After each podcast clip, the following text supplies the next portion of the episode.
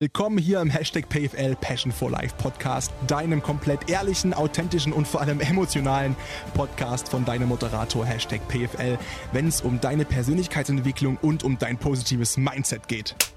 Das ist äh, der magische Start quasi immer. Und ähm, ja, jetzt sitzen wir hier und ja. haben gerade schon festgestellt, dass wir das alles komplett ohne Vorbereitung machen. Das ist auch wirklich so, denn äh, wir haben uns kennengelernt vor fünf Minuten. Fünf Minuten, korrekt. Deswegen, äh, ich bin der Patrick. Freut mich, dass du ja. hier bist in meinem Podcast und freut mich, dass ich hier sein darf in deinen Lokalitäten, denn äh, du bist wer? Ich bin der Andreas. Äh, äh ja, das ist nicht meins. Das ist äh, quasi ähm, das Studio der Stadt. Ähm, ich bin äh, hier Geschäftsführer im MMZ, im Mitteldeutschen Multimedia Zentrum hier in Halle an der Saale. Es ist eine 100% städtische Tochter und wir betreuen hier Existenzgründer im Bereich kreativer Medienwirtschaft. Natürlich mit den Schwerpunkten auch Filmwirtschaft. Halle ist ein großes äh, Zentrum so für Filmwirtschaft, vor allen Dingen im Bereich Postproduktion. Und da gehört der Raum zu diesem Ensemble. Weil wir haben nebenan noch äh, ein äh, Tonstudio. Eins von fünf weltweit mit Dolby Atmos Premium Lizenz. Ich war schon drin, muss du ich sagen. Ich durfte schon, schon rein. Das Super. ist kompletter Wahnsinn. Müsst ihr euch so vorstellen, für alle, die das jetzt nicht wissen, was es ist, es ist ein Kinosaal Beschreib du mal, weil du ist es ja. Ja, es ist ein ehemaliger Kinosaal. Ja. Also, was, was viele sicherlich äh, wissen oder nicht wissen, äh, wir hatten 2013 ein schweres Hochwasser hier in Halle. Da waren wir sehr betroffen. Wir hatten eine Schadenssumme von 21 Millionen. Konnten das Gott sei Dank mit äh, Fluthilfemitteln wieder aufbauen. War natürlich schlau, haben es nicht wieder unten eingebaut. Ja, alte chinesische Weisheit, die einen wissen es vor, die anderen danach.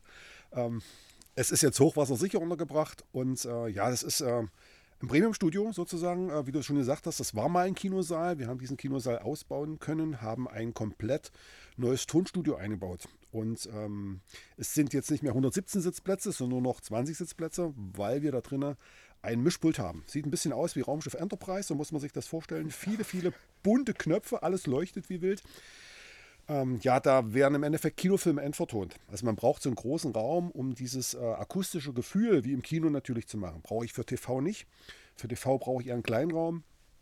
Klar, zu Hause ist auch ein bisschen kleiner aber ich brauche für Kino halt diesen großen Weil es ja Raum. darum geht, äh, zu hören, wie klingt es denn im Saal. Genau. Letztendlich da, wo das meiste Geld umgesetzt wird, das genau. sind ja sicherlich die Kinobesuche, nehme ich mal an. Das sind die Kinobesuche, ja. das ist entscheidend. Also heute ändert sich das so ein bisschen. Ne? Also Geht's durch die ganzen Streaming-Dienste. Streaming, Streaming ja. ist schon. Aber ich denke, Kino, jetzt durch Corona war es ein bisschen schwierig, auch für die, äh, für die Kinos. Ich hoffe, die bleiben alle so weit erhalten. Ähm, aber ich denke doch, dass Kino schon Kultur ist. Das ist, glaube ich, äh, das, was hm, wahrscheinlich müssen wir auch zukünftig die Förderung überdenken. Mhm. Theater ist gestützt beispielsweise durch, äh, sagen wir mal, öffentliche Mittel. Und äh, das könnte fürs Kino möglicherweise auch greifen, dass ich halt das Kino so sehe wie Theater. Ja? Also wenn ich ins Theater gehe, habe ich eine gewisse Vorstellung, ich ziehe mich schick an und so weiter und so fort.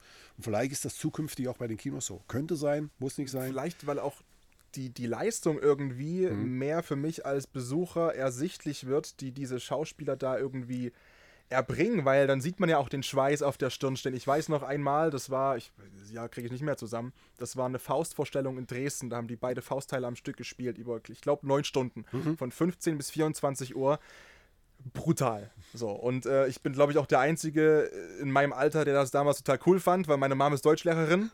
Ich bin, ähm, ich will nicht sagen Goethe sozialisiert, aber mal so, es, war, es war sehr früh, sehr oft Thema, mich mit solchen Stücken zu beschäftigen und äh, im Kino ist das halt, das Gefühl stellt sich halt nicht so ein, weil mhm. man als Besucher das Gefühl hat, ja, es ist halt Leinwand und Film, weil man das gar nicht so greifen kann, wie viel Arbeit da dahinter steckt.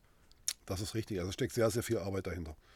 Also wenn man so einen Film, also nur im Tonbereich, es ist ja meistens dann im, im, im Premix sozusagen, also da werden die ganzen einzelnen Tonspuren Vielleicht holen wir noch ein bisschen aus. Ja, gerne. Das, was wir äh, dort sehen, was wir wahrnehmen an sich, das sind ja viele Geräusche, die wir haben. Ne? Das, und beim Film ist es so, da ist eine Musik dahinter, da ist Sprache, da sind Effekte. Ähm, Blätter rauschen beispielsweise durch. Im Hintergrund läuft eine Frau auf Kopfsteinpflaster mit Absatzschuhen, Kinder waren dabei, Polizeiauto, Polizeihubschrauber, all die Dinge, die nehmen wir ja im Unterbewussten wahr. Das wird aber bei der Aufnahme nicht gemacht. Bei der Aufnahme ist hauptsächlich wird der Ton geangelt, nennt man das, also nur die Sprache.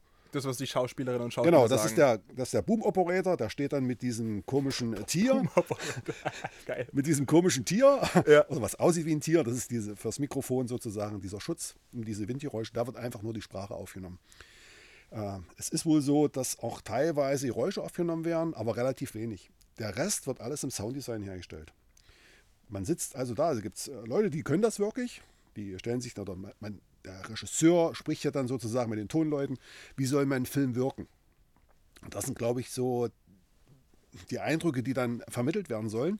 Und dann basteln die den Ton danach zusammen. Sequenz für Sequenz. Die gucken sich wirklich die Bilder an. Teilweise mit Geräuschemacher, teilweise aus der Konserve, sag ich mal. Das, was die schon an Tönen Geräuschemacher heißt, wenn ihr zum Beispiel dieses typische klischeehafte ja. Bild, was ihr im Kopf habt, dieses Kokosnüsse und so ein Galoppen zum so Beispiel. Es, so musst du es dir vorstellen. Ja. Haben wir auch hier im Haus. Wir ja. haben hier auch Tonmeister im Haus. Die machen ihre Geräusche selber. Die haben auch meistens eigene Tondatenbanken. Also die sind unterwegs mit ihrem Aufnahmegerät und nehmen Töne auf speziell für Filme. Ja? Wie klingt der Trabant beispielsweise? Da kann ich ja nicht äh, den Sound von einem anderen Auto nehmen. Trabant klingt wie Trabant, Wartburg. Ja. Die Dinge, das, das macht viel aus. Und das ist auch dann das, ich glaube, das, das ist sowas, was man im Film gar nicht unbedingt bemerkt, wenn es halt super mhm. umgesetzt ist als Zuschauer. Aber wenn es nicht stimmt, dann, dann kriegt man es mit und dann ist es scheiße und dann stellt man sich die Frage, das ist ja aber kein Trabi jetzt, das klingt ja komplett anders. So ist es. Ja. Und das macht es halt so spannend. Es ist wirklich ein sehr kreativer Beruf und der Tonmeister, der fährt nachher alle einzelnen Tonspuren in diesem großen Studio zusammen, damit dieser Film seine Wirkung hat. Es ist also nicht nur das Bild, was wir sehen, obwohl man das Bild eigentlich gar nicht glauben kann. Es wird nämlich auch nachbearbeitet. Also wir werden da ganz schön so ein bisschen ausgetrickst bei dem Thema, ähm, aber positiv ausgetrickst. Ähm, aber der Ton macht eben auch sehr viel aus. Ne? Also 50 Prozent kann man sagen, macht der Ton aus und 50 Prozent macht das Bild aus. Bild ist auch spannend, weil nicht jeden Tag ja die Sonne gleich ist beim Drehen.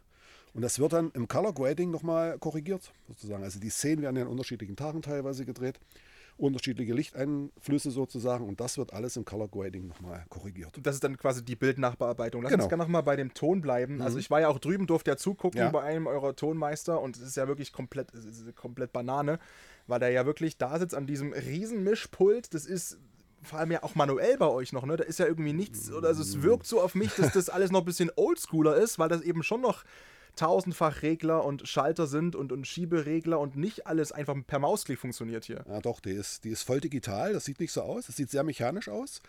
Äh, das ist eine Harrison-Konsole, die ist hergestellt in den Vereinigten Staaten.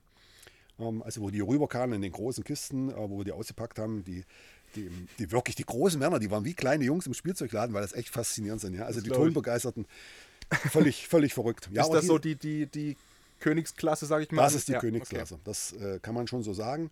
Äh, es ist noch eine, eine Avid-Konsole noch dabei. Also wir haben einmal einen Teil für die jungen Tonmeister, die mischen dann in die Box, also mehr im PC sozusagen. Und äh, diese Harrison-Konsole, das ist mehr für die, für die alten Hasen sozusagen, die das können. Aber es ist, die komplette Anlage ist voll digital. Ja, es ist nicht mehr so, dass man wie früher Steckverbindung Gerät zu Gerät hat, sondern alles kleine schwarze Kisten, ja, und äh, wie am PC sozusagen läuft das hinten zentral zusammen.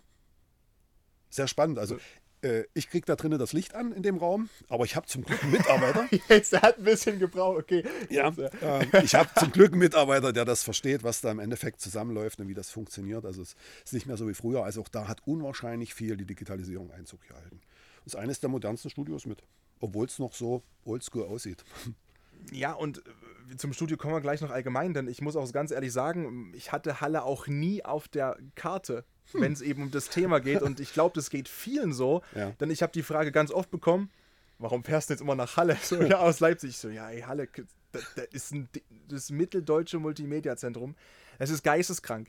Und dann erzähle ich immer so ein bisschen, was da alles drin ist und was mhm. hier alles. Und ich habe ja noch marginalstes Wissen darüber. Und dann gehen so die Kinnladen nach unten und alle so, in Halle? Ich so, ja, in, in Halle, das ist total krass. Also, wie, wie, wie muss ich mir das vorstellen? Ist Halle in Hollywood als Stadt bekannt und eine Riesennummer oder wie sieht das aus? Also, Hollywood ist, äh, glaube ich, ein bisschen hochgegriffen. Äh, weiß ich nicht, ob man da uns kennt. Ähm, auf jeden Fall, sage ich mal, im, im, deutschsprachigen Raum ist das eigentlich schon bekannt. Natürlich gibt es große Zentren. Ne? Also, wir haben, wir haben Berlin, wir haben München, wir haben Hamburg, das sind die großen Zentren, aber auch in Köln wird beispielsweise Tonpostproduktion gemacht. Es gibt verschiedene Städte. Ähm, bei uns ist so das Thema mitteldeutscher Raum. Ähm, das hängt auch viel mit der Förderung zusammen. Es gibt ja die Mitteldeutsche Medienförderung. Mhm. Äh, die ist, äh, also die, die Gesellschaft ist in Leipzig verortet, betreut aber drei Länder. Und zwar ist das Thüringen, Sachsen und Sachsen-Anhalt. Und die einzelnen Länder geben natürlich Geld rein in die Filmförderung. Und diese mitteldeutsche Medienförderung verteilt sozusagen an die Kreativ-, an die Filmschaffenden diese finanziellen Mittel. Die Erwartungshaltung dabei ist natürlich Regionaleffekte hier in dem Bereich zu erzielen. Das hat man in, in Thüringen, hat man beispielsweise das Kindermedienzentrum. Ja, da wird, es gibt es große Hallen, da wird gedreht, sehr spannend. Haben wir auch einen guten Kontakt hin. Liebe Grüße an der Stelle, wenn ich das so nutzen darf. Zu, winken musst du zu mir nicht, du musst in die Kamera. Achso, ich muss die Kamera. Und du kannst mich auch gerne winken, ich freue mich da auch und, drüber. Und wir haben hier den Schwerpunkt Postproduktion. Also Film, Postproduktion.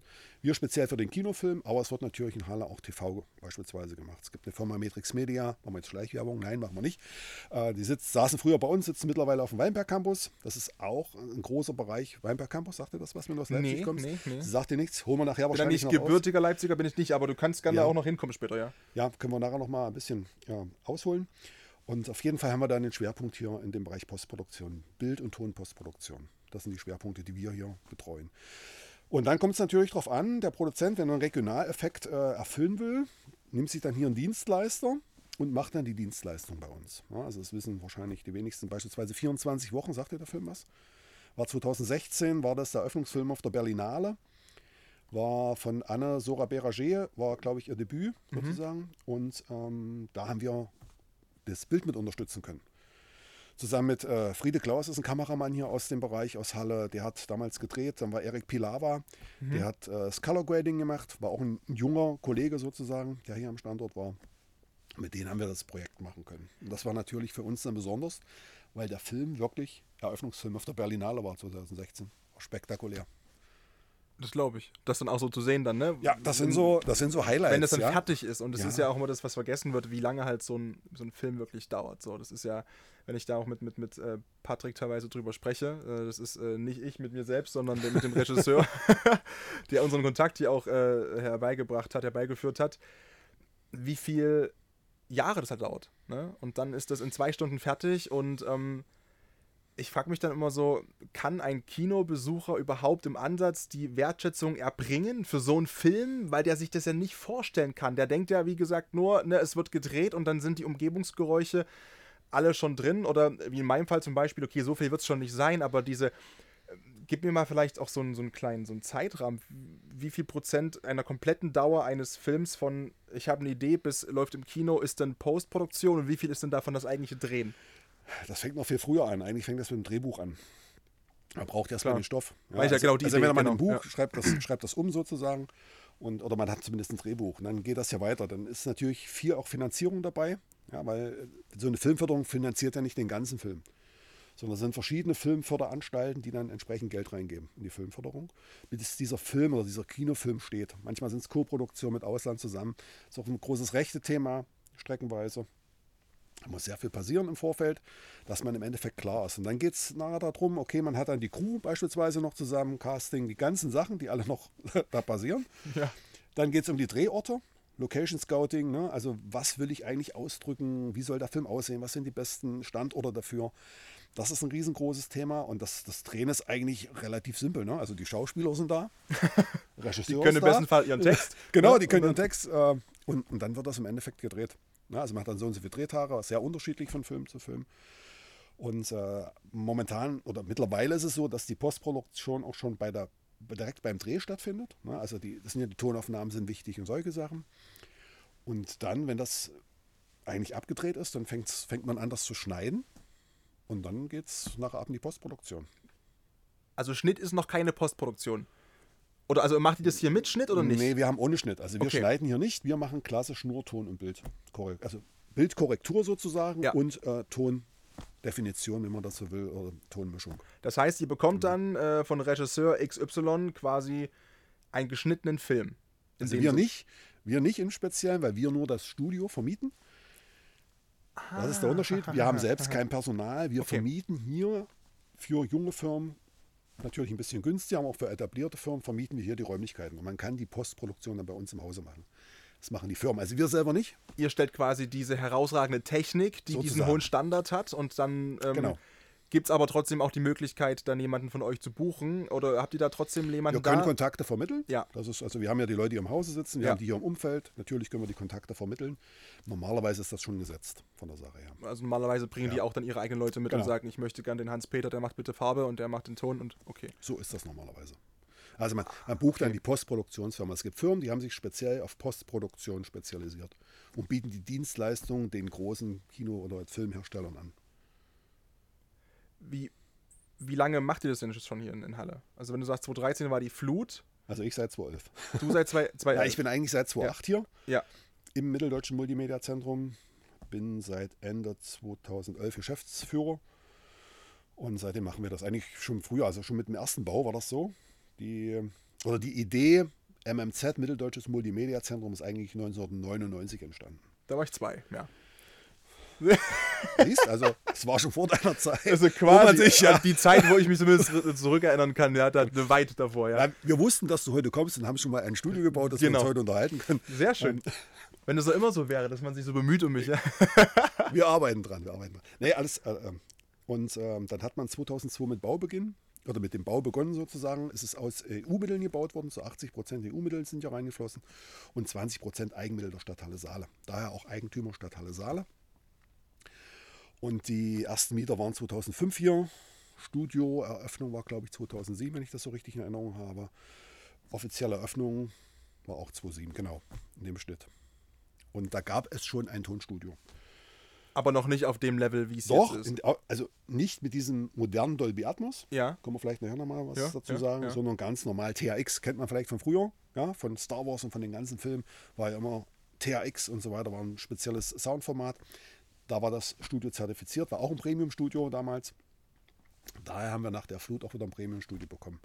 Natürlich mit technologischen Fortschritten. Mit sozusagen. dem entsprechenden Standard zu dem Zeitpunkt. THX baut heute keiner ein. Ja. Heute reden wir über Dolby Atmos.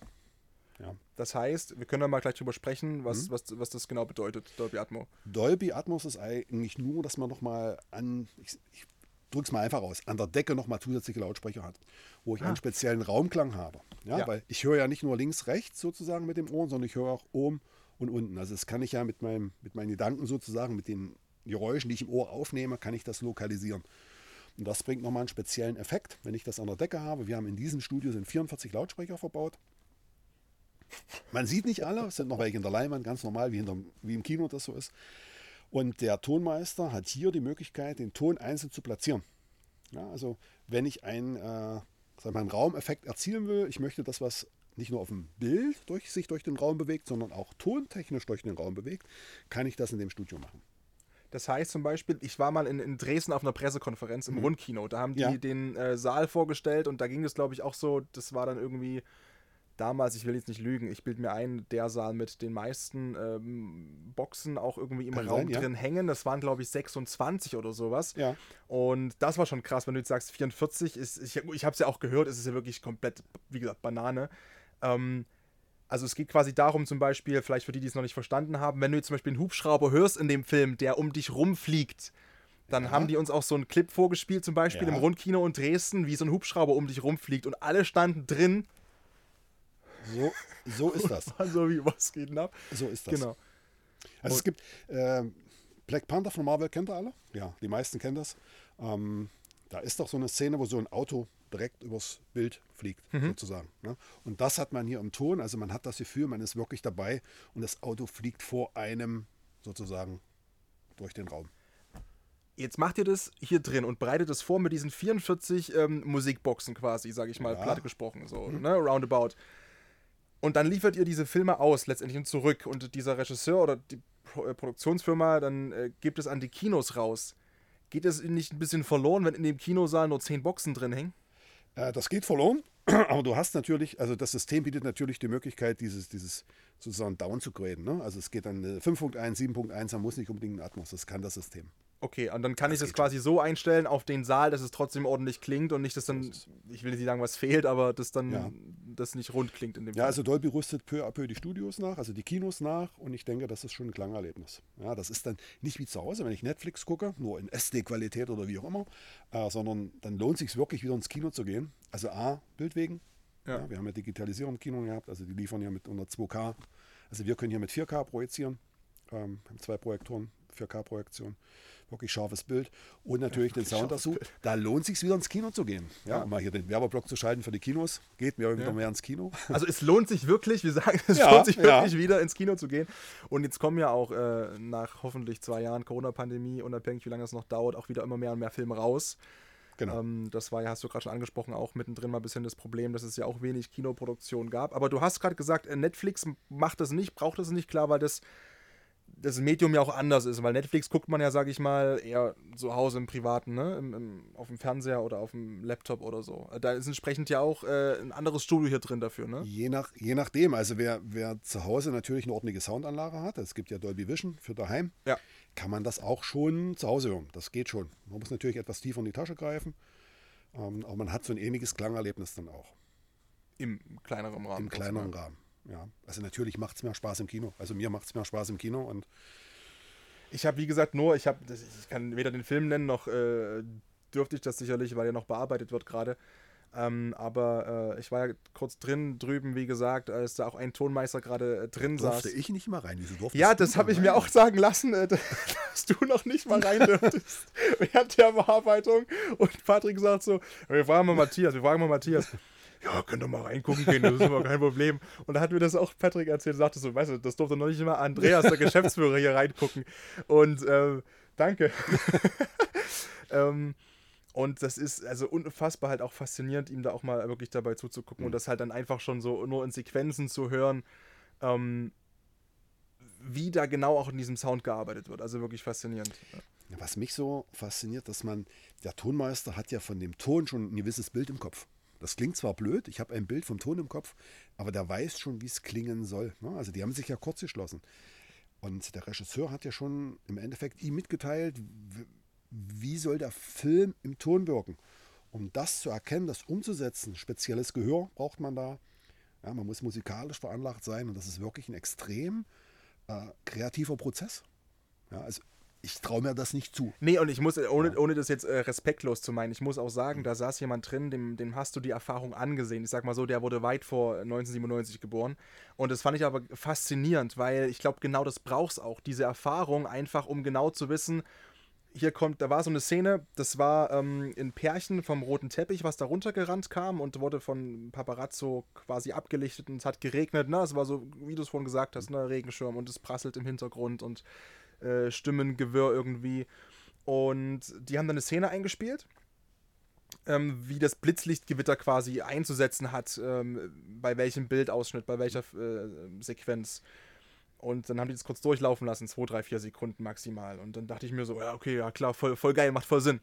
Und dann, dann, dann spulten die zurück und dann sagte der Tonmeister, nee, mach mal, mach mal, mach mal so, dass da, irgendein Fachgesimpel, mach mal da dorthin und mach mal hier so hin. Und ich so, das klang doch voll geil. Und dann spielte ich das nochmal ab und ich so, boah, das klingt so viel geiler. Es war vorher schon brutal. Also ich glaube, das ist wirklich, da braucht man auch glaub, vielleicht ein bisschen Talente dafür. Also, weil für, für, mich als Laie, wie gesagt, klang es gleich, aber das Gefühl war ein anderes, was es ausgelöst hat. Und das ist, glaube ich, das Spezielle dann im Kino, um was es geht. Das, genau das ist es. Das, können, also das war übrigens der Olaf Mehl, der wahrscheinlich der, der Tonmeister, der ist nämlich gerade bei uns. Einer der äh, Tonmeister in Deutschland, äh, kommt hier aus Halle, Geschäftsführer von Matrix Media. Also wer am Ton was macht, kann ich nur wärmstens empfehlen. Und, ich jetzt auch. Also nach den fünf Sekunden, die haben mir gereicht da drin. Ja, das ist ein, das ist ein spannendes Berufsfeld. Ne? Das ist ja auch das Thema Nachwuchs ist da, glaube ich, auch äh, so ein bisschen gefragt. Geräuschemacher beispielsweise ist wirklich, das ist eine eingeschworene Gemeinschaft und die Herren werden auch nicht jünger, ja, ohne jetzt jemanden zu nahe treten zu wollen. Aber ich denke, dass es doch da Nachwuchs braucht in dem Bereich, überhaupt Postproduktion. Ich denke, da können sich viele junge Leute auch bewerben, dass man mal schaut, wie man da in die Qualifikation kommt, in dieses Berufsfeld. Weil es wirklich spannend und äh, ja, es ist total faszinierend. Wie, wie sieht denn das aus, ähm, wenn du sagst, äh, Nachwuchs wird da gesucht, also so der, der deutsche Markt? Wie, wie kümmert man sich da um Nachwuchs? Also wie kann man jemanden dafür faszinieren? Also wir sind jetzt gerade dabei, die Außen- und Weiterbildung hier am Standort noch etwas auszubauen, mhm. zusammen mit der International Academy of Media and Arts. Die sitzt auch bei uns. Ist vielleicht bekannt von den Filmmusiktagen. Ähm, die haben früher die Animation Masterclass gemacht beim Thema Trickfilm. Wir haben ja mit Motionworks hier eigentlich in Halle noch die größte Trickfilmschmiede, wenn man das so will. Auch noch. Wissen, wissen die wenigsten, nee, was so in Halle? ja. ja, wir sind so die Underdogs. ähm, ähm, und da versuchen wir im Bereich äh, Aus- und Weiterbildung noch weiter äh, voranzukommen, vor allen Dingen Postproduktion Supervisor. Also die, die die Postproduktion im Endeffekt organisieren. Ne? Also was brauche ich für Bild, für Ton? Das sind spezielle Kräfte, da ist hier noch so eine Außen- und Weiterbildung ist es quasi, so wie ich mir das jetzt vorstelle, die Zwischenstation zwischen Regisseur und, also das Sprachrohr quasi, der Regisseur sagt dem, ich will das so und so und so und so und der sucht dann die entsprechenden Lokationen. So kann man sich Unifor vorstellen. Ja. Das ist natürlich ein sehr komplexes Arbeitsgefüge ja, ja. im Bereich Postproduktion. Ich muss alles koordinieren. Ähm, da geht es ja auch darum, dass das Bild rechtzeitig beispielsweise bei der Postproduktion ist, dass die Postproduktion ins Stocken kommt. Das sind ja alles Kostenfaktoren. Ja? Das, das ist ja nicht üppig, diese Budgets, sondern ja, das klingt zwar vielleicht immer viel, wenn man da so, was weiß ich, von einer Million spricht oder anderthalb Millionen, aber im Endeffekt ist das für den Produktionsprozess nicht viel. Ja, die wollen ja alle davon leben. Für den Gesamtbedarf. Das ist ja nicht nur der Schauspieler, der Geld verdienen will, ja. sondern äh, macht euch doch mal die Mühe, demnächst im Kino, springt nicht gleich nach dem Ende des Films auf, sondern guckt euch mal den Abspann an. Und zwar bis Ende. Bis Ende. Bis Ende, ja. Ganz wichtig, lest mal durch, wer da alles so dabei ist. Und äh, die kosten natürlich ja, alle die Geld. Die leben ne? halt auch alle davon die, irgendwie. Die ne? leben davon. bezahlt werden, die leben davon und das ist, glaube ich, und das muss man auch honorieren, weil die machen eigentlich gute Arbeit. Die Tonmeister beispielsweise, die sind im Winter, ich sage mal, es sind die Kellerkinder, ist nicht böse gemeint, aber die sehen im Endeffekt tagsüber keine Sonne, weil die immer in einem dunklen Raum sitzen. Ja? Mag mancher interessant finden, den ganzen Tag Kino zu gucken, ist aber wie gesagt sehr äh, anspruchsvoll, diese Tätigkeit. Aber wenn die abends rauskommen, sehen die keine Sonne. Es ist dunkel. Also die sehen im Winter keine Sonne. Ja. Ist es denn dann fair, wie die Bezahlstruktur bei einem Kinofilm ist? Oh, das ist eine gute Frage. Ja, ich denke. Da halte ich mich mal zurück. Wenn ich jetzt, okay, dann frage ich anders. Ich spreche jetzt nicht mehr mit dem MMZ-Geschäftsführer Andreas Nowak, sondern mit dem Menschen Andreas Nowak. Wie sieht denn der Mensch Andreas Nowak das? Ist es das rein vom moralischen Empfinden deinerseits? Um, Ohne dich jetzt zu weit aus dem Fenster lehnen zu müssen, natürlich, sehr klar. Das hängt natürlich davon ab, ob man den Film persönlich mag oder nicht. Es gibt ja verschiedene Genres. Ah, es gibt sicherlich Filme, die kann man sich sparen, die sollte man vielleicht nicht drehen. ja, aber es gibt natürlich Warte, welche. Zum Beispiel. Nein. halte ich mich jetzt auch zurück. Okay. Das ist ja für jeden, äh, wir wollen ja keinem zu nahe treten. Ja? Also es ist sehr unterschiedlich, es kommt immer auf den persönlichen Geschmack drauf an. Ähm, ja, und äh, so, so muss man das eigentlich sehen. Natürlich internationale Filme oder deutsche Filme, die im internationalen Markt besser vermarktet werden könnten, sollten, da könnte man natürlich noch ein bisschen mehr machen. Ja. Also aus meiner Sicht mehr machen in Bezug auf die Bezahlung von den Schauspielern oder ja, das na, Personal ist das drumherum? Nicht nur die Schauspieler, alles drumherum, das Personal, glaube ich, das ist entscheidend. Weil das Thema Postproduktion ist ja am Ende. Ja, also ja. wenn wir so aus dem Nähkästchen so ein bisschen plaudern. Ja. Ähm, das möchtest du gerne, ne? Natürlich. Dafür Nein. bin ich ja hergefahren, jetzt hier noch in der kalten, windigen äh, Winternacht nach Halle. Und es hat geregnet. Es hat Und es geregnet. hat noch geregnet. Es hat geregnet. Ja. Aber mittlerweile scheint die Sonne. Ähm, nein, ähm, das Thema Postproduktion ist immer am Ende der Produktion. Klar, ja. Ist klar? Postproduktion, sozusagen. ja. Und äh, wenn die Budgets knapp sind und wenn im Dreh beispielsweise mehr Geld verbraucht wurde, also ich muss das Set nochmal geändert werden. Wetterverschiebung, warum auch Verschiebung, immer. Ja. wie auch immer. Ja. Dann ist natürlich am Ende immer das Geld knapp für die Postproduktion. Und das ist manchmal die Problematik, dass wir dann mit dem letzten Geld arbeiten müssen. Drücke ich es mal so aus. Verstehe. Ja, und das ist immer so die Schwierigkeit. Dem, den letzten beißen die Hunde, wie man so schön sagt. Ja.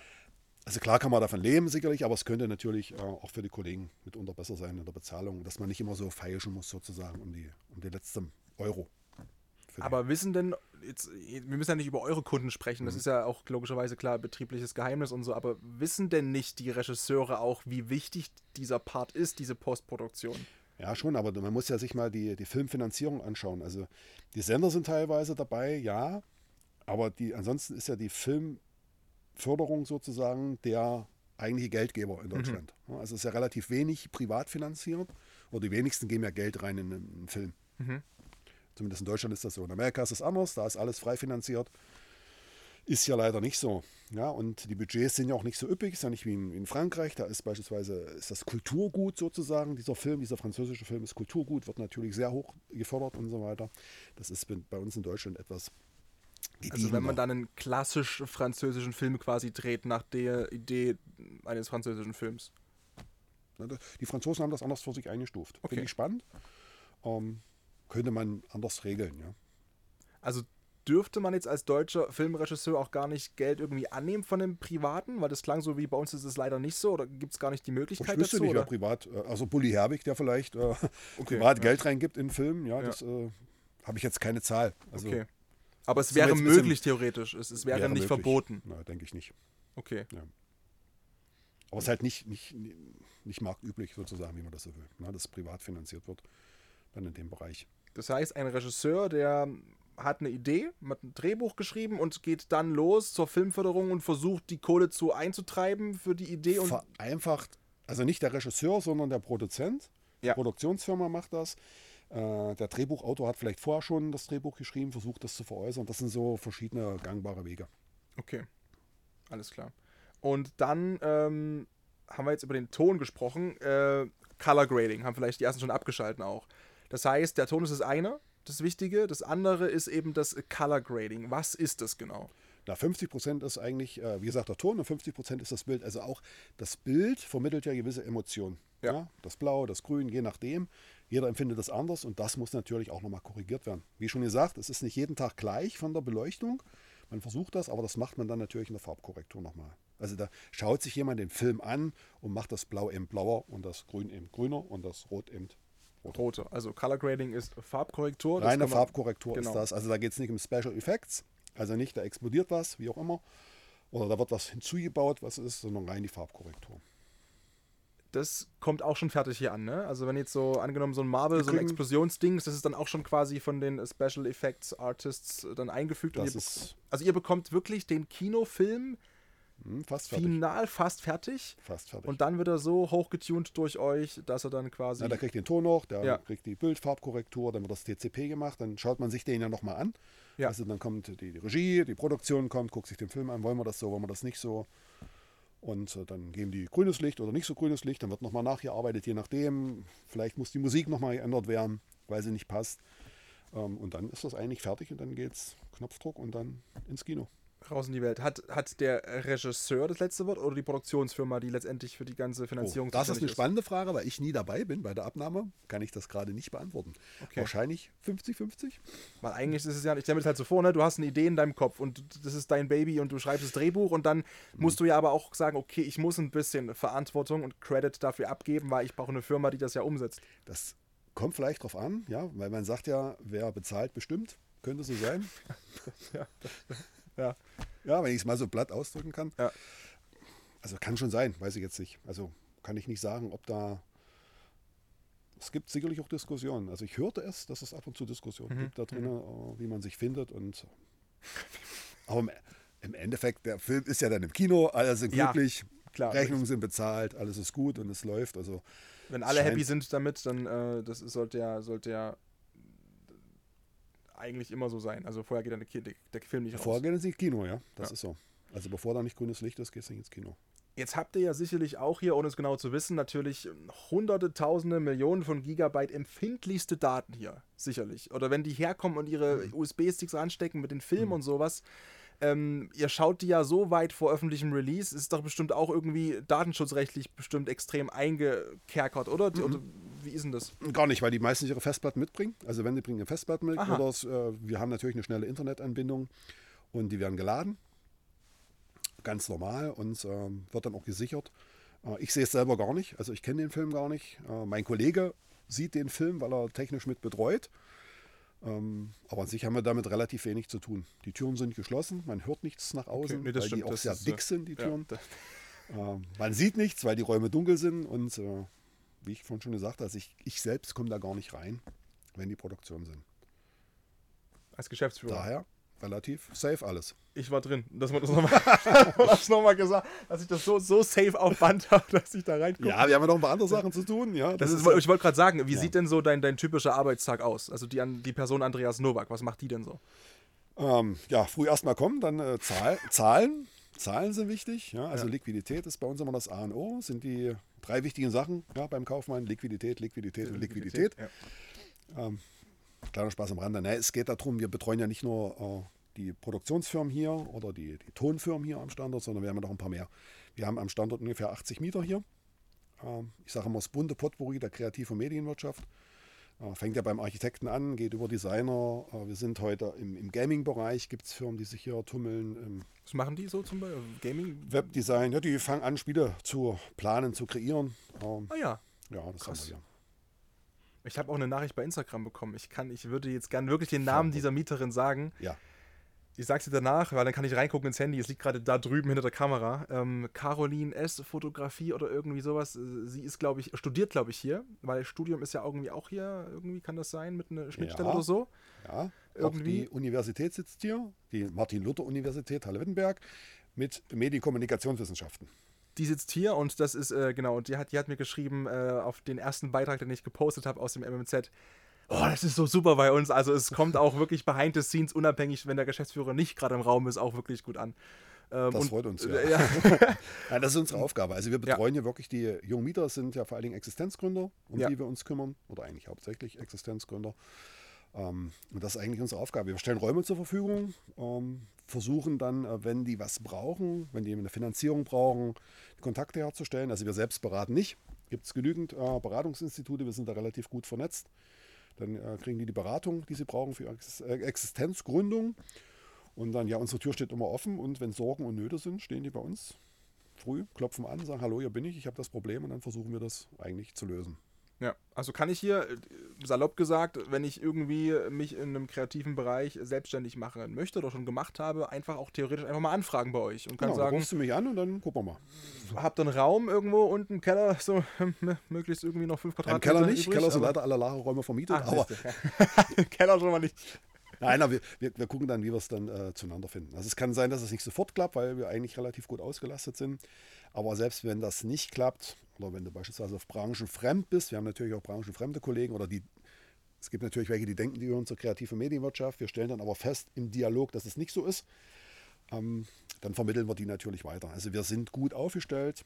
Ähm, es gibt ja auch im Bereich, äh, sage ich mal, Naturwissenschaften, Gründung und so weiter. Oh, ja. Es spannendes Thema. da nochmal ja. jetzt der Werbeblock ja. für den Weinberg Campus. Also ah. das ist quasi ja. Unser, unser Spar Sparringspartner, kann man das so sagen, eigentlich nicht. Also unsere Mitstreiter sozusagen. Mhm. Also die Stadthalle hat sich natürlich aufgestellt. Es gibt einen Fachbereich für Wissenschaft, Wirtschaft und Digitalisierung, äh, wo man sich darum kümmert, wo man sich hinwenden kann.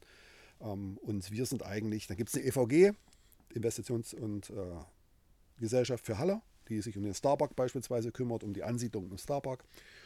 Und dann gibt es den Weinberg Campus, das ist das TGZ und Biozentrum, das ist äh, zumindest mit städtischer Beteiligung, Gründerzentrum, also ähnlich wie wir. Mhm. Wir haben ja den Fokus kreative Medienwirtschaft.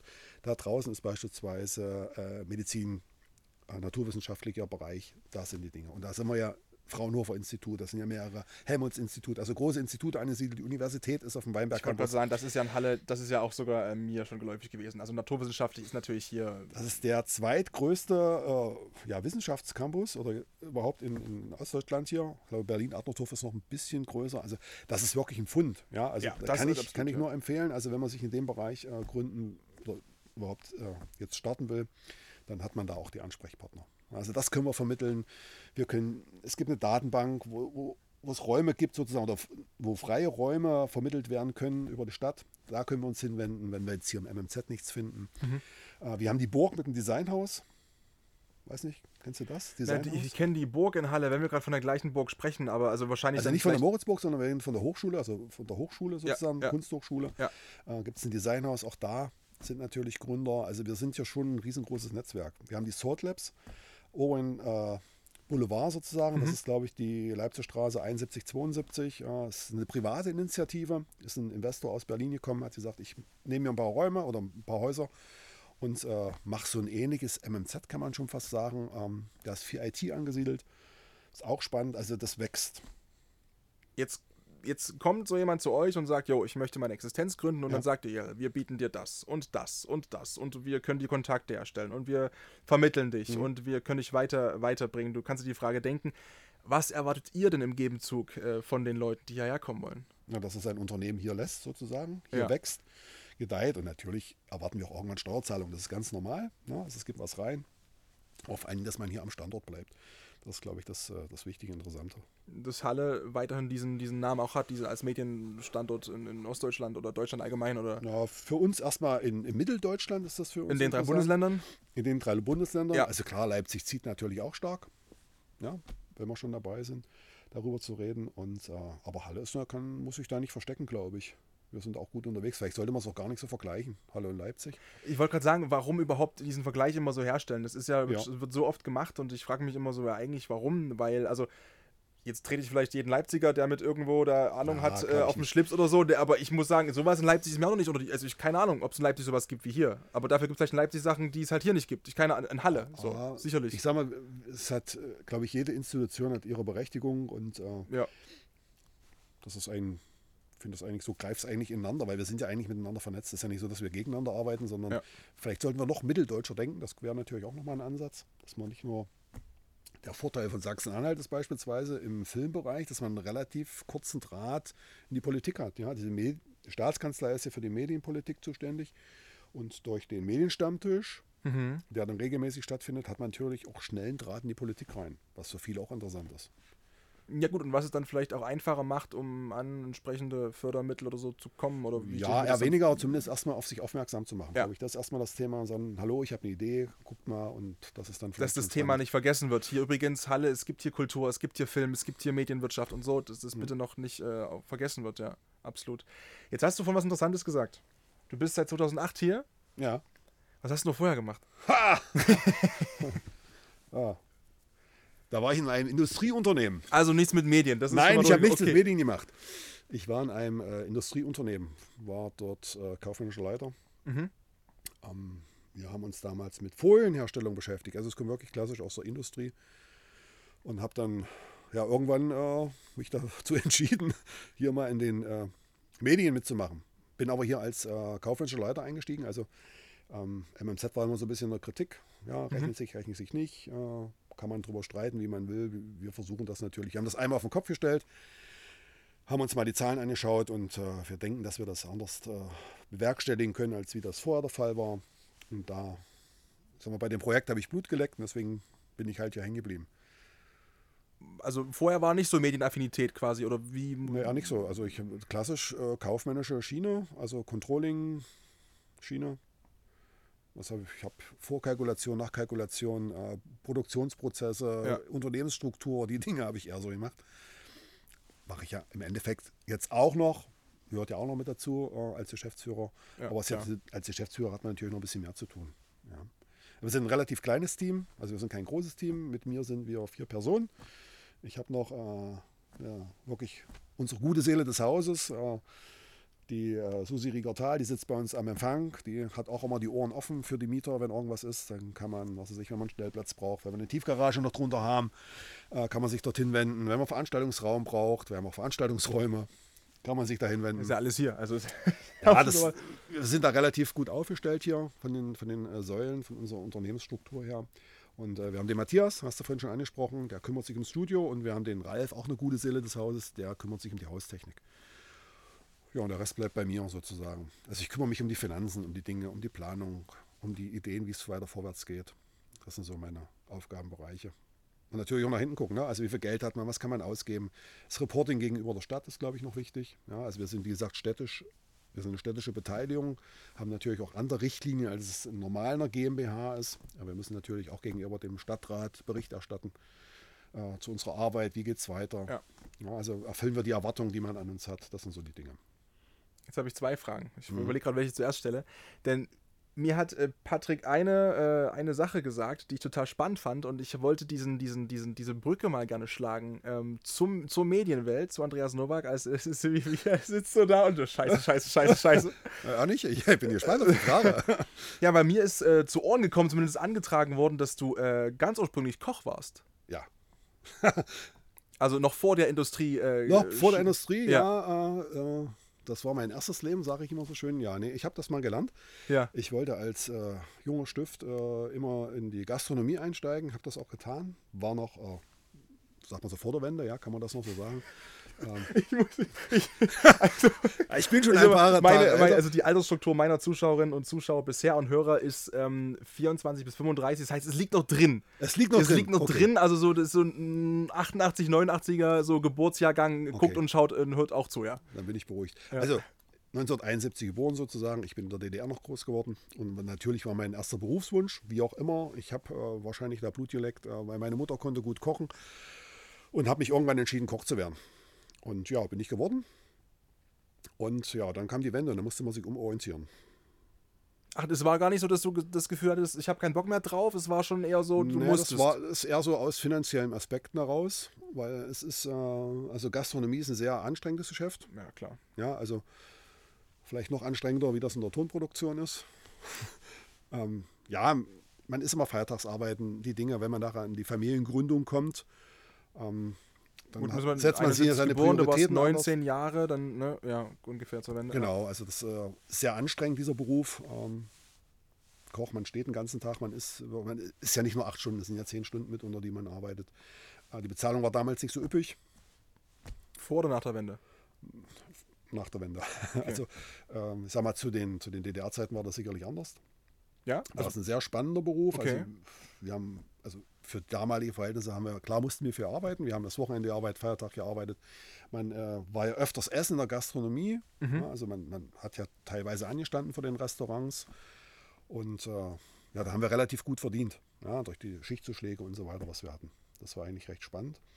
Ähm, und dann aber nicht mehr nach der Wende. Nach der Wende war es dann irgendwie ein bisschen anders. Ich dann, äh, bin dann zum Grundwehrdienst eingezogen worden und bin dann relativ lange noch bei der Bundeswehr hängen geblieben. Auslandseinsatz, äh, ja, wenn man das heute vergleicht, ja, es entspannt. Es, es, war, es, war, nur, es war nur Sarajevo. Äh, wir hatten den Jugoslawienkrieg. Ähm, ich wollte gerade sagen, aber. Deutschland war ja. dort ähm, und hat im Endeffekt diese Friedensmission gemacht. Das ist, also wenn ich es aus Erzählung von ehemaligen Kameraden, die natürlich jetzt auch, sag ich mal, in Afghanistan im Einsatz waren und so weiter, da war das bei uns wirklich damals Kindergarten. Ja, das klingt, das klingt ernst, das Thema, es ist ernst, aber es, ich glaube, das, was wir heute, persönlich meine Meinung, ja, ja, ja, ja. das, was wir im Bundesein, Bundeswehr einsetzen, äh, jetzt im Ausland leisten, ist wesentlich kritischer. Auch für die persönliche Lage, ja, also für das, für das persönliche Leben, also was sie dort leisten. Das, Und was du mitnimmst hier. Was du mitnimmst, ja. Also das war bei uns war damals das Thema Minen, Landminen.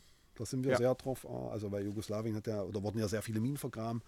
Es gab ja auch viele äh, Minenopfer jetzt oder Verstümmelungen. Bis heute hast du ja noch ewige Landstriche, wo du nicht hin darfst. Und ja, diese ganzen, meine Mom hat zum Beispiel immer drunter gelitten, weil wir waren also riesen Winnetou-Fans. Ja. Und wir wollten eigentlich, wenn wir in Kroatien haben wir alle Drehorte abgekaspert. Ne? Und dann gibt es aber vermint, ja. einige Sachen, wo ja. du halt nicht hin darfst. Und zum Beispiel ja auch dieser eine Bergbereich, äh, wo Winnetou da gestorben ist, oder beziehungsweise seine Schwester und ähm, na, Intuchuna, sein Vater.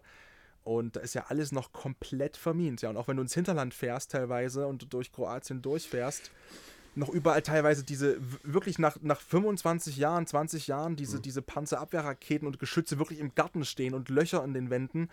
Also, ja, war halt, ja, es ist krass. Das sind, das sind bleibende Eindrücke, die man da hat.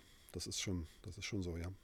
Also du warst dann dort im Minensuchteam? Nein, nein, nein, ich habe äh, ich hab mein Hobby gefreut sozusagen. Ich bin als Koch dorthin. Okay. Ähm, ich war dort mit der deutsch-französischen Brigade mhm. in Sarajevo stationiert, äh, vier Monate. Wir haben für den Stab Nationale Befehlshaber gekocht. Hatte damals auch die Ehre von unserem ehemaligen Bundeskanzler Helmut Kohl zu kochen. Was ja. gab's? Was, was wollte er? Erbsensuppe. Er wollte Erbsensuppe. Er wollte Erbsensuppe. Helmut. ja. Äh? Das sind doch die Fragen, die sonst keiner fragt. Mit dem ehemaligen Verteidigungsminister, der Herr Rühr hieß der, glaube ich. Da bin ich raus in ja. den 90er Jahren, ja. Das war, das war das war unsere Mission da unten. Ja, und ja, danach nochmal auf die Schulbank. Ganz einfach. Also nochmal Wechsel. Zurück. Und dann BWL. Und, und dann auch keinen kein Bock mehr gehabt? Oder warum dann nee, raus, die, Bundeswehr? Die, die, die, Zeit läuft ja nachher aus. Also man ist ja nur befristet. Okay. Für mhm. eine gewisse Zeit und man muss sich dann überlegen, was man will. Also ja, dann muss man die persönliche Entscheidung treffen, mache ich dort weiter, mache ich dort nicht weiter. Und für mich hat oder war der damalige Weg beendet dort und dann ging es in eine andere Richtung. Hat sich alles gut gefügt. Also wie alt warst du da, als du nochmal angefangen hast, auf die Schulbank zu gehen? Uh, gute Frage. Jetzt muss ich rechnen. Wir spulen vor. Egal wie lange es dauert. Ich glaube, ich glaube 27, 26, 27, so in der Dreh. Was war das für ein Gefühl? Weil, wo, wo vielleicht andere schon irgendwie in deinem Freundes- und Bekanntenkreis fest im Leben standen und du sagst, oh, yo, ich hab, mache noch was komplett Neues jetzt. Ja, ich stand ja fest im Leben. Okay. Also man fällt ja dann nicht ins Bodenlose. Der Vorteil bei der Bundeswehr war ja, dass man Übergangsgebühren so bezahlt bekam, mhm. sozusagen. Mhm. Und dass man natürlich auch die Ausbildung finanziert bekommen hat. Da war das relativ entspannt. Für so mich als zumindest. quasi ähm, also der Nachklapp, dass die dich betreut haben bis zum ja, man war, finan man war finanziell abgesichert okay. eine gewisse Zeit. Man muss natürlich in der Zeit das absolvieren und äh, dann kann man wieder ins Berufsleben starten. Das ist, war, war so ein nahtloser Übergang. Also klar, man stellt sich ja nicht doof an, man hat ja ein Ziel, man will ja was erreichen. Was fiel mir auch relativ in Schoß, muss ich sagen. Inwiefern? Ja, ich musste nicht viel lernen. Also das, äh, okay, also es lag dir, das Thema lag das dir. Das Thema so, lag ja. mir und äh, ja. Was war denn das Ziel, was du erreichen wolltest? Wenn du sagst, du hattest dieses Ziel gehabt? Na, diesen Abschluss. Diesen, Ach, den Abschluss, okay. Genau, das ist, das ist das Thema und dann weiterzumachen und dann, ja, dann Industrie, Industrie beispielsweise einzusteigen. Man sucht sich ja dann, was, was will ich machen? Und dann war für mich der Schritt, in die Industrie einzusteigen, ja. Im ersten Moment. Und du bist ja hier geboren? Ich bin in Halle geboren, ja, original. Und jetzt immer noch hier? Wie war, also war das für dich mal eine Option wegzugehen oder wolltest du immer auch hier bleiben in der Region? Ja, die, also wo ich die, die sieben Jahre außerhalb ich habe ja außerhalb von Halle gearbeitet. Das war in der Nähe von Köthen, ja. Ist zwar jetzt nicht so weit, aber man ist ja am Fahren. Für die, die es nicht wissen, Stündchen, weniger. Ja, 45 weniger. Minuten. Tag, 45 Minuten hin, 45 Minuten zurück. Machen viele heutzutage. Also wir haben gependelt. Ja. Ähm, Bundesjahr beispielsweise war ich in Potsdam streckenweise stationiert. Ja, dann mehrere, also man hat ja doch Lehrgänge. Dann ist man auch eine ja, Weile weg äh, von zu Hause. Also zumindest ein paar Monate. Ja, man ist schon unterwegs. Aber jetzt hier, ja, das ist meine Heimat hier und da bin ich. Jetzt bist du hier. Ach, da bin, bin ich. Das war der Satz. Da bin ich. Ja, da bin ich. Das war das Satzende. Da, da bin ich. Da, da bin ich. Jetzt Punkt. Ja, bin ich. Und hier bin ich. Und jetzt bist du hier im MMZ. Äh, du hast vorhin schon gesagt, äh, ne, wenn ein bisschen Geld über ist, kann man das auch ausgeben. Wo willst du damit hin? Hast du noch irgendwie eine Idee, was das jetzt hier. Ihr habt ja auch erst äh, ausgebaut, ne? Glaube ich, habe ich so mitbekommen. Wir haben relativ, was heißt relativ lange? Also wir haben nach, wir waren schon relativ schnell. Ja, es ist ja ein öffentliches Bauen. Öffentliches Bauen ist immer ein bisschen tricky. Das ist nicht wie, ich gehe mal zur Firma Sag dem, was auf, ich brauche mal das und das und dann geht das los. Nein, wir müssten ja öffentlich ausschreiben. Ne? Also es ist ein langer Planungsprozess, man braucht die gewisse Entscheidung von Gremien, ehe man so richtig loslegen kann. Äh, man schreibt die Aufträge einzeln aus, ja, also man fängt ja mit der rechtlichen Vergabe, Unterstützung an, sozusagen, dass man eine Beratung hat in dem Prozess. Dann braucht man Projektsteuer, dann braucht man Architekten. Das sind ja alles Dinge, die ausgeschrieben werden müssen. Ich kann ja nicht einfach, wie gesagt, draußen rumlaufen und sagen, du, dich nehme ich dafür, dich nehme ich Weil dafür. Weil es eine staatliche Institution ist. Es ist, äh, es ist ein Hochwassergeld, also Steuergelder, die wir hier verbaut haben. Ja. ja. Vielen Dank nochmal an alle Steuerzahler, dass sie uns hier unterstützt haben. Hochwasserhilfe ist, äh, glaube ich, hat viele betroffen vor allem euren Breiten, ich glaube 2013 war vor allem euer Breitengrad. Bei uns war, also genau. nee, ich bin ja in der Nähe von Dresden geboren und aufgewachsen, da war es 2002 schlimmer genau. bei uns. Ähm, und, und dann 2013 war, glaube ich, also wir hatten ja auch Hochwasser, aber ich bilde mir ein, nicht so schlimm wie 2002. Ich glaube, da war es hier wirklich wesentlich krasser ja. bei euch in, in der Region hier ähm, 2013. Ja, das ist also, das wünsche ich keinem. Das ist wirklich äh, heftig, ähm, wenn man dann diese Zerstörung sieht. Ja, weil bei uns war ja so, es war alles hochwertige unten. Also von der Haustechnik angefangen, äh, Kälteanlagen waren im Keller, Wärmeübergabestationen, alles war im Keller verbaut. Das Tonstudio war in der minus 2, auf der Tiefgaragenebene war das untergebracht. Ähm, ähm, wenn man manchmal so Witze macht, sagt man, ja, wir hatten äh, kurzzeitig ein absolutes Alleinstellungsmerkmal. Wir hatten die einzige Unterwasser-Kinomischung der Welt. Das hat sich nur nicht durchgesetzt. Nee, es war Und die hat doch nicht funktioniert wahrscheinlich. Es war wirklich alleine dieser Raum, ja. das sind also maximal 200 Quadratmeter, so muss man sich das vorstellen. Das waren dreieinhalb Millionen Schaden. Unglaublich. Also wir haben 20 Zentimeter Klärschlamm gehabt. Wir hatten hier 13 Meter Wassersäule im Haus, 30 Millionen Liter Wasser. Das war bitter. War wirklich eine schwere Zeit. Also ich hatte vorher wirklich wallendes schwarzes Haar. Wer jetzt guckt hier, ja, ist mittlerweile grau. Es ist, es ist, ja, aber es Wald Kleiner Spaß am Rande. Ja, also wie gesagt, die, die Mannschaft hat durchgezogen und äh, wir haben wirklich Unterstützung bekommen. Die Mieter haben mitgemacht und da konnten wir das wieder aufbauen. Ja, die Stadt war dabei. Wie lange hat das gedauert, bis es wieder so Na, ansatzweise haben, befahrbar war? Wir haben das in zwei Abschnitten gemacht. Wir haben als erstes war natürlich wichtig, das Studio wiederherzustellen. Also so, nach dem Hochwasser haben wir drei Monate gebraucht, um na, die oberen Etagen wieder ans Netz zu bekommen, wie man das so schön sagt. Also nach drei Monaten konnten die Mieter wieder einziehen, so ein Teil der Mieter einziehen. Dann ging es darum, den ersten Teil zu machen. Da waren die Studios wichtig. Die haben wir dann bis 2015, Oktober 15 haben die Studios eröffnet und dann ging es an die finale Sanierung. Dann jetzt bis äh, Oktober letzten Jahres. 31.10. haben wir die letzten Rechnungen bezahlt. Und dann war das bis Projekt, jetzt war das noch Thema alles? Das war ein Thema, ja. Ja, das ist, es ist ein sehr langer Prozess, wie gesagt, Ausschreibung, Planung, Ausschreibung ja, ja. und so weiter. Dann die, die Firmen finden. Dann hatten wir Corona, dürfen wir nicht vergessen. Das hat ja auch noch mal ein bisschen, ja, hm. böse Corona. Also nicht nur in der Filmproduktion hat das äh, Löcher gerissen, sondern natürlich auch beim, beim Bauen. Ne? Also Personalengpässe, Materialengpässe. Das war letztes Jahr so, oder die letzten zwei Jahre, seit 20 ist das mhm. so ein Thema gewesen hier beim Bauen, bei den letzten, wie bei dem Raum.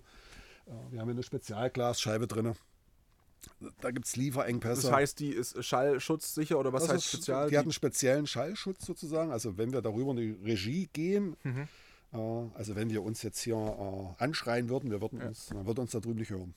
Es könnte keiner helfen quasi. Es ja? könnte, keiner, könnte helfen. keiner, helfen. Also nur mit Gestikulieren. Wenn wir jetzt, wenn wir jetzt Patrick anschreien und sagen, hey, der hört, der hört, das sind drei Türen dazwischen, hört gar nichts. Geht nur mit Gestikulieren, ja. Das, äh, das sind halt die Dinge, ne? Also, wo man dann äh, gucken muss, äh, wie kriege ich das fertig an der Stelle. Aber toi, toi, toi, hat alles geklappt.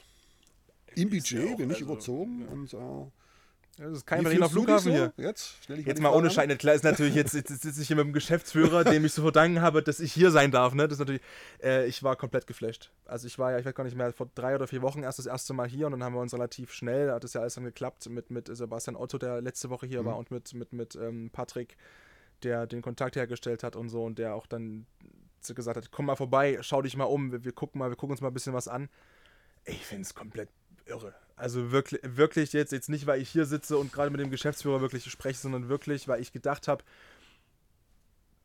in Halle, weil ich es halt nicht auf dem Schirm hatte. Und das hat mich nochmal extra so gekickt. Und dann hat Patrick so ein bisschen halt nur erzählt, wer eben auch schon, schon hier war und wer mal herkommt und zum Einsprechen und, und welche Namen hier auch schon gearbeitet haben. Und dass da auch Leute dabei sind, die, ich habe jetzt den Namen natürlich nicht parat, Glückwunsch, ähm, äh, auch schon teilweise mit ihren Produktionen ähm, Oscar äh, prämiert sind im Bereich Musik oder ich, äh, Thomas äh, Hutchison, Hutchison, irgendwie, ich komme nicht drauf, jetzt ist es wird auch peinlich, jetzt irgendwie drüber zu sprechen. Wir reden Ab, nicht drüber. Nee, richtig, ähm, aber auch wirklich halt, was hier qualitativ gestemmt wird. Und wenn du halt auch sagst, ne, es gibt nur irgendwie fünf Studios in der Art und Weise weltweit oder so. Mit dem akustischen Ausbau, ja. Mit, mit dem akustischen Premium, Ausbau. Lizenz, ja in Halle halt, ne, nebenan. Und ich, mhm. dann, dann ähm, habe ich mich umgeschaut und dachte, das ist totaler Wahnsinn. Ich habe also eine kleine Tonaffinität natürlich, ne, sonst könnte ich ja auch nicht äh, sprechen und, und Radio machen oder einen Podcast machen oder so. Ein bisschen geil muss ich das schon finden. Ähm, und ich finde es gigantisch, diese Möglichkeiten, die ihr habt. Also, wie gesagt, ich stand wirklich ja in dem Saal drüben drin. Äh, komplett krass. Also ich bin wirklich, wirklich fasziniert. Also klar, wie gesagt, es ist vielleicht ein bisschen Nerdwissen, wenn jetzt jemand sagt, äh, nimmst halt Ton auf. Ja, wenn man das so sieht, okay aber wenn man ein bisschen weiß, eben was dahinter steckt, hinter so einem Film und hinter auch ähm, hinter Radio machen, hinter Mikrofon allein schon einstellen, wie viel Tamtam -Tam das zum Beispiel ist, wenn, wenn, Pat, wenn Patrick hier schon guckt, wie ist das Licht so, wie ist das Licht so, dass hier alles hinrückt, dass, dass, dass die Technik aufbaut, ja, und die Kamera, mit der das aufgenommen wird und alles in Abstimmung miteinander passiert. Und das hier mal zu sehen, wie das ineinander greift, ist, ist, ist für mich faszinierend gewesen. Wirklich. Also für ich, mich auch. Ist wirklich absolut total, total bekloppt. Ja, ich, also wir lernen da auch jeden Tag dazu. Du sagst immer so, dass du betonst immer das Geschäftsführer. Wir sehen das ja gar nicht so. Finde ich aber super, weil ich bin auch mehr meisten, so Typ flache. Ist, ja. Für die meisten bin ich ja der Andreas und ja. äh, so, also sehr familiär hier, auch mit den Firmen hier äh, am Standort. Da bin ich recht froh drüber, ähm, weil ich sag mal, ohne die Firmen wären wir nicht hier. Muss ich mal so sagen. Also das Wichtigste sind eigentlich die Firmen hier, nicht wir. Ähm, ja, und wie gesagt, recht familiär, ja. Also ich hatte mal eine Kollegin aus der Stadtverwaltung hier, das sagt, das ist wie eine, wie eine große WG sozusagen. Klar haben die ihre, alle ihre Büros, aber man trifft sich so in den Küchen. Jetzt haben wir ja eine Gastronomie wieder im Haus, Gott sei Dank. Und man trifft sich zum Mittag und es ist schon, es ist wie eine große Familie, ja. Also kann ich bisher echt nur so, also die Leute, die ich kennenlernen durfte bisher, das war alles ey, cool und ich bin der, also alles per Du und alles entspannt und alles ganz relaxed und ich muss auch, ich ja, klar, äh, mag es irgendwo Firmen geben oder, oder ähm, Institutionen, wo es eine Hierarchie geben muss, aber ich bin auch ein sehr großer Freund von flach.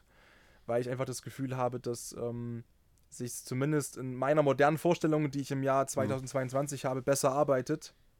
Es ist so, ja. Wenn, weil nur weil die Hierarchie nicht äh, Hierarchie flach ist, heißt es nicht, dass der Respekt nicht da ist äh, vor den entsprechenden Entscheidungsträgern. Aber ich glaube, es gibt immer noch, oder in meiner Wahrnehmung zumindest, altbacken Firmen, wo das schon immer noch so sehr drauf geguckt wird auf dieses, ich bin der und ich muss auch hier oben sein und nur so bekomme ich den Respekt von meinen Mitarbeitern. Ja, hm, kann sein. Ja, bei uns ist das nicht so. Also nee, um wir beschäftigen uns da gar nicht, gar nicht erst mit. Ist auch das Beste, wenn man nicht Das ist relativ ja. flach und äh, entspannt und wo willst du noch hin hier mit, mit dem MMZ? Gibt es da eine Vision oder gibt es da, wo du ja, sagst. Die schwarze Null. Ich habe die schwarze Null noch nicht. Das ist unser Auftrag sozusagen. Die schwarze Null. Ja, man muss ja gucken, wir haben, wir haben verschiedene Einnahmesäulen. Die, ja. die Mieten sind für die Ex Existenzgrund natürlich subventioniert. Wir arbeiten hier ohne Zuschuss. Also wir kriegen keinen städtischen Zuschuss oder keinen Zuschuss von anderen Institutionen, sondern wir erwirtschaften das selbst, was wir hier machen. Ähm, und versuchen natürlich an die Existenzgründer dann günstige Büromieten äh, weiterzugeben. Damit du hier das relativ entspannt hast, wenn du startest. Ja, also wir haben eine Art Schnupperbüro. Ja, schön gesagt, das ist schön. Ja, das ist, hat sich so ein Modell, das so, hat sich durch. Wir vermieten im Schnitt so, also unsere Büros haben alles um die 20 Quadratmeter, ja. 19,3.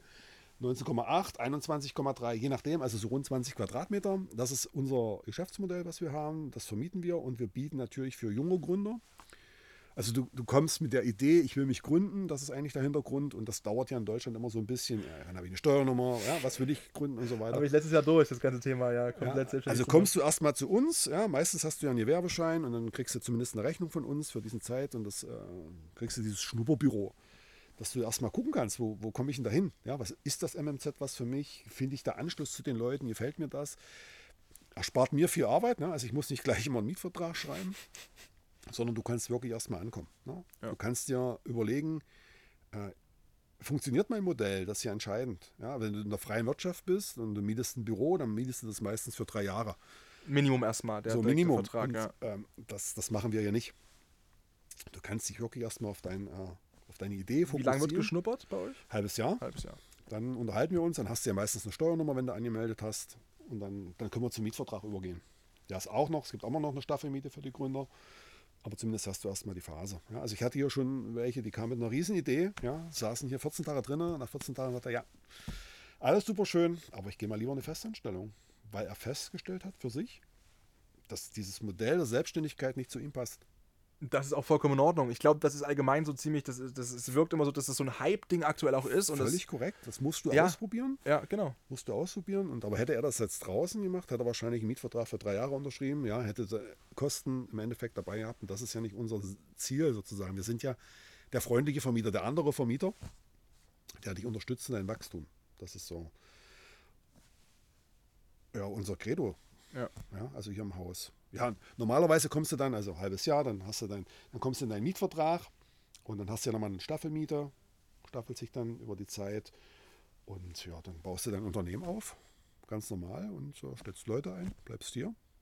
Kann man sich vielleicht auch äh, räumlich vergrößern, irgendwann dann zu sagen, du, ja, Andreas? Auch da sind wir flexibel. Also je nachdem, wenn, ob Büros frei sind. Ja, ist immer das klar, Thema. Ja, klar, ist was frei. Klar, ja, also wenn es voll ist, wir sind zum Glück, ja, oder kann man immer so sehen, wie man will, sind wir natürlich gut ausgelastet. Laut Website, glaube ich, 79 Grad habe ich gelesen vorhin. Wir haben 79, 80 Mieter im Haus. Ähm, ja, wir sind voll ausgelastet aktuell. Also ich habe noch ein Büro frei mit 12 Quadratmetern aktuell.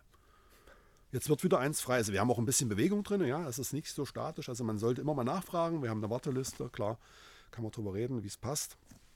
Oh ja, und dann kommt man her und dann macht man das einfach, was man so machen will. Ja. Und, und, guckt, ob äh, es trägt. Und ja, ob einem gefällt. Und du kannst doch bei mir klingeln und kannst sagen, was mal auf, ich will mal den, den kennenlernen, dann nehme ich dich mit und dann gehen wir zu dem anderen runter und dann stelle ich euch vor und dann kommt ihr ins Gespräch. Das sind so die Dinge, die wir machen. Ja, das so ein bisschen betreutes Wohnen. Betreu betreutes Wie im Studentenwohnheim, ja, nur weniger Alkohol, vielleicht, keine Ahnung. so, wir wechseln das Thema. Ähm, ja, machen wir wirklich, denn äh, eine Sache, auf die ich noch hinaus möchte, ist äh, das, äh, keine Sorge, nicht Privatleben von Andreas Nowak, aber du hast ja auch noch äh, eine große Passion, hat mir zumindest auch Patrick gesagt, außerhalb von ähm, dem hier. Äh, das ist das Thema Gemeinnützigkeit. Und da würde ich gern mit dir drüber sprechen. Ich weiß, das macht man dann ungern, und das, weil das ja was Gemeinnütziges ist und man sich da oft nicht mit gerne brüstet. Aber ähm, ich wollte dich direkt mal on cam fragen, ob du äh, Kontakt hast vielleicht zur Leipziger Kinderstiftung. Hm, die kenne ich jetzt nicht, die Leipziger Kinderstiftung. Wir sind eher in anderen Bereichen unterwegs. Okay. Nicht immer gemeinnützig. Also wir sind in vielen Vereinen, also klar, die Tätigkeit bringt natürlich auch viel Vereinstätigkeit mit sich. Ähm, wir vertreten, wir sind einmal vertreten, International Academy of Media and Arts sind wir vertreten. Wir sind ähm, im Sachsen-Halt Medien e.V. tätig. Bin ich Schatzmeister aktuell noch nebenbei. Äh, ich persönlich bin noch im Lions Club Halle Saale tätig. Äh, auch da machen wir Projekte. Ja, wir unterstützen privat noch. Da, wo ich äh, hier in Halle wohne, wird die Feuerwehr beispielsweise unterstützt. Äh, also wir versuchen schon so ein paar Sachen zu machen. Ich rede da nur nicht gerne drüber, weil das ich weiß, ich weiß, so, genau, so ein bisschen genau das, Selbstverständlichkeit ist. Ja, ja. Aber was zu tun und äh, ja, und deswegen auch für Sportvereine sammeln ja. wir streckenweise Geld und äh, aber wir halten uns da gern bedeckt. Richtig, genau. Ich, ich frage auch nicht weiter. Ich sage das deswegen äh, mit der Leipziger Kinderstiftung, weil äh, der Geschäftsführer auch bald hier sitzen wird. Oh. Ähm, das ist der Alexander Malius. Das ist auch schon abgedealt. Wann werden wir sehen? Das ist natürlich auch ein bisschen davon abhängig, ähm, wann habe ich Zeit, wann hat äh, Patrick Zeit, wann ist hier das MMZ verfügbar und hat Zeit. Ähm, Aber das wollte ich gerne mal on cam auch machen, weil ich euch gerne auch eben connecten würde, weil ich glaube, mhm. äh, gerade Corona-Pandemie, die letzten zwei Jahre, Kinder ist immer so ein Herzensthema auch von mir. Und das weiß Alex auch noch nicht. Ähm, ich habe auch gerade eine Aktion, genau, intern äh, bei mir gerade ähm, am Laufen. Ähm, Thema Phrasenschwein, weil ich bin ja Sportmoderator. Und sagen wir mal so, in der Branche, wir sind ja oft mal schnell dabei, ein bisschen was um uns rumzuwerfen, wenn wir sagen, oh, ich, muss ich, ich habe jetzt hier 15 Minuten gerade gelabert über heute, keine Ahnung, was war heute los? Curling zum Beispiel, ne? Oder irgendwas in nordische Kombination und irgendwann hast du die gleiche Story zehnmal erzählt und denkst, oh, ich, und dann fängst du an, Phrasen zu streuen. Und ähm, genau, können wir dann auch gerne noch, äh, wenn die Kamera aus ist, noch ein bisschen weiter drüber sprechen. Ich ähm, würde das gern in was Positives halt ummützen und würde das auch gerne entsprechend natürlich hier drin auch mit nutzen, ähm, bezüglich, äh, was ich auch in meinem Podcast an Phrasen sage und auch die Gäste natürlich sagen. Ähm, das heißt quasi auch klar, es wäre natürlich cool, umso mehr Sportler hierher kommen, desto mehr Phrasen können wir dreschen, desto größer wird dann die Summe, die hoffentlich dann rumkommt, denn ähm, ich schreibe das alles auf quasi, was ich äh, vor mich hin moderiere seit jetzt einer Woche und zähle das und dann, äh, das habe ich Alex noch nicht gesagt, wie gesagt, die genaue Summe und so weiter und so fort, gibt es äh, am Jahresende Kassensturz, ähm, weil ich das Geld gerne der Leipziger Kinderstiftung auch zur Verfügung okay. stellen würde. Und ähm, da ich auch dachte, hey, du hast ja auch da, wie gesagt, in dem Bereich äh, Kontakt etc. pp. Vielleicht kann man auch die Plattform hier nutzen, ähm, ne, um da ein bisschen auch Werbung dafür zu machen. Ähm, denn ja, Kinder, ich habe es schon gesagt, äh, liegt mir extrem am Herzen. Ähm, vor allem die letzten zwei Jahre halt, war da nicht viel möglich war. Ich habe 2019 äh, den Alexander kennengelernt. Mhm. Äh, seine Tochter war bei mir Kollegin mit bei Energy Sachsen beim Radio in Leipzig und habe dann für die den Beneflits äh, moderiert, ne, wo man quasi, ähm, das ist eine Laufveranstaltung in Leipzig, wo verschiedene Vereine und auch der STDHFK Leipzig und so, die laufen dann und dann wird äh, eine Summe erlaufen, die wird dann gespendet an die Kinderstiftung und an die und, und an das Hospiz auch, ans Kinderhospiz auch Bärenherz in mhm. Leipzig. Mhm. Ähm, und ja, ich glaube, das fände ich ganz cool, vielleicht, wenn man da einfach mal den Draht herstellt, wenn er mal hier ist, vielleicht. Ähm, weil ich glaube, dass, ich habe ein bisschen die Hoffnung, vielleicht kann man das darüber auch ein bisschen in größere Bahn lenken und strecken und da kommt äh, am Jahresende eine ordentliche Summe drumherum. Das hoffen wir mal, drücken wir den Daumen. Genau, ähm, und wenn und nicht, muss ich halt mit Absicht noch ein paar Phrasen mehr. Ja. Na, da, bau, äh, da beißt die Maus keinen Faden ab. So, da ja, schon mal die erste. Ja, sonst. Ähm, war es das. Da können wir gleich nochmal gerne weiter drüber sprechen. Aber sind schon fertig? Nee, ich, deswegen eigentlich nicht, aber ich muss immer auf die Uhr gucken, weil ich habe ein bisschen Angst, dass irgendwann die Kamera abschmiert. Ach so. Ähm, Ach, die Kamera, die fällt mir jetzt erst auf. das ist ja mal gut. Das hättest du mal sagen sollen, da hätte ich mal reingeguckt. Ja? Ähm, wir können mal gerne mal reingeguckt. Nee, aber ähm, ja, ein bisschen Zeit haben wir natürlich noch, weil ich frage ja gerne meine Gäste, ich gebe ihnen immer gerne das letzte Wort in meinen Podcast-Folgen, slash Vidcast-Folgen. Oh. Ähm, und dabei geht es unbedingt gar nicht äh, so darum, also kannst du auch gerne machen, ne? Ich bin übrigens der und der und wenn er kannst du komplett Werbung machen für was du möchtest, ist mir egal, du kannst deine, deine, deine, deine, deine Frau grüßen zu Hause, deine Kinder, ist mir wirklich komplett egal.